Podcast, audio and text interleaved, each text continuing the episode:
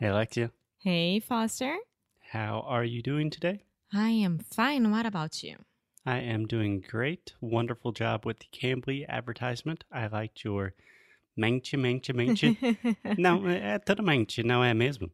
I have never heard that one before. Which one, Foster? Manche, manche. No, but I was making a joke about all the manches that I was saying Yeah, yeah. the words. I was Oh, just okay. saying I've never heard that joke before. Ah, nice. Yeah. Yeah, it's wonderful. So, Alexia, let's get straight to the point. We have been talking about business English, and then this week we are talking more specifically about branding, which is a subject you love. mm-hmm. And more or less, we are just researching and brainstorming, doing a little personal MBA in branding and marketing for us personally, live on the air. Yes, so this could go really bad or really good. We don't know.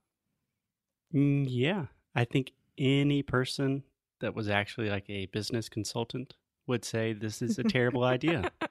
This is a terrible, terrible adventure in branding. Yeah, so today we are talking about the other points, right? The other What Great Brands Do by Denise Lee Yohn. And right. we talked about the first three points yesterday. Now we are going to talk about the next three ones. right. The next three. I would just say the next three. The next three. Perfect. Yeah. So we're talking about this book, What Great Brands Do. And point number four, Alexia, do you want to start with point number four? If I can get a little drum roll. No. We haven't had the drum roll in so long. Let's but bring it, back no one the is drum roll. missing that. Ah. I'm missing that. Point number four great brands don't try to please everyone. Yeah. What do you think about that? I think this is wonderful. Um, we have, it's not an expression in English, but it's something that I hear people say. Certainly, my dad says this a lot is you can't be everything to everyone, which is just kind of a southern redneck way to say you can't please everyone, right?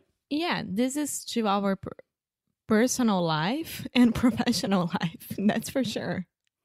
Yeah. Yeah. So I think this is honestly something that we have struggled with in the past because if you are just teaching English to Brazilians, that's like a huge, huge market. There's so many Brazilians trying to learn English. There's so many potential things you could do, potential people you can help. And sometimes you just have to say, we can't please everyone.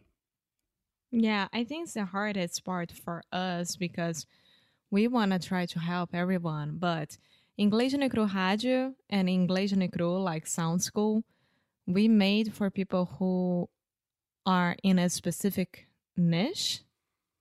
Yeah, I would say niche. Niche.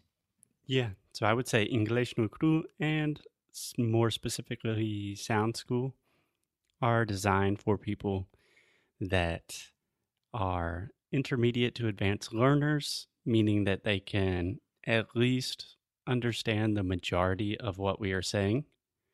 Right? We speak almost exclusively in English in the show. We would have a lot more opportunities if we spoke more in Portuguese. Yeah.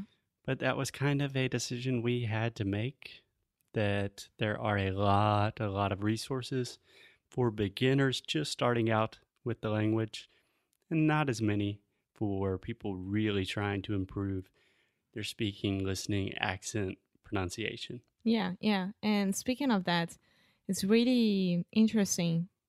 Interesting or interesting? Interesting. Interesting that Inglês no Cru Rádio, we have a specific na- niche. Niche. Niche. Niche.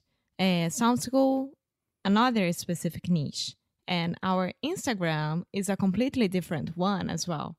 So we deal with a lot of groups in our lives. Okay. What do you mean that they are different niches? Because that seems like a bad thing No, it's not a bad thing. For example, Instagram, I see a lot of beginners talking to me and asking me things that they can't understand when they listen to Inglês no Cru Rádio, you know? So we have different niches around there. Inglês no Cru Rádio, we are talking here to people who already understand a little bit of English, like intermediate and advanced. Intermediate. Intermediate. Yes. So a mistake that Alexia commits quite often and almost all my students is words that end in ATE or ASE. Many, many times we do not pronounce them as eight or ace. For example, Alexia always says purchase, Purchase. purchase, intermediate, Intermediate. adequate, Adequate. delicate. Delicate. There we go. awesome. And that's it. I think we deal with all the kinds of people in our different communication zones. Okay, so ne- next, are we on the fifth? Yeah. Um, great brands adhere to their core ideology, even if it means uh, saying no to enticing opportunities. Okay, do you understand this one, Alexia? No. So let me explain. Great brands adhere to their core ideology. So, do you understand adhere to? no, I don't. If you adhere to something, that means you subscribe to that way of thinking. You are not going to change. You are set in your ways. Does that make sense? I think so. I the problem is to their core ideology. What is core? Core, that means the most center, the most principal part of your ideology. Huh.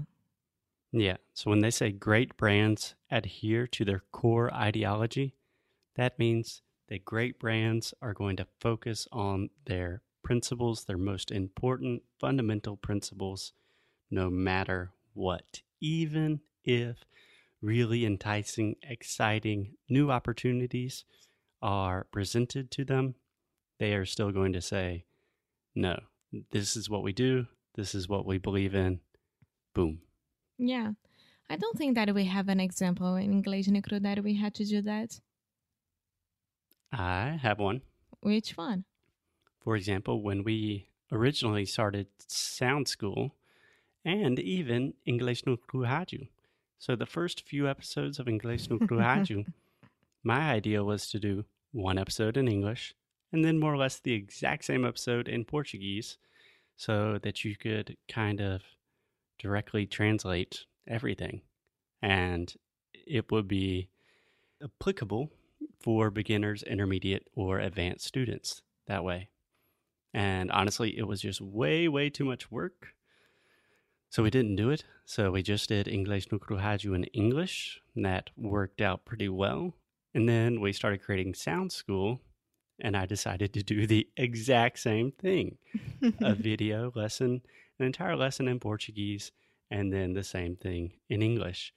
And then we decided to make Sound School 100% in English because this goes back to point number four you can't please everybody. yeah, good. Okay, cool. So, Alexia, I think that is food for thought for today. Do you understand that phrase? Uh huh. Food for thought? Yeah. What does it mean? That we are done for today. yeah, but if I say something is food for thought, You have a lot to think about. exactly, exactly, it's something that is feeding your mind, feeding your brain, your heart, and your soul. Yes. Yes, we need to work on not trying to please everyone while still pleasing everyone because we love everyone.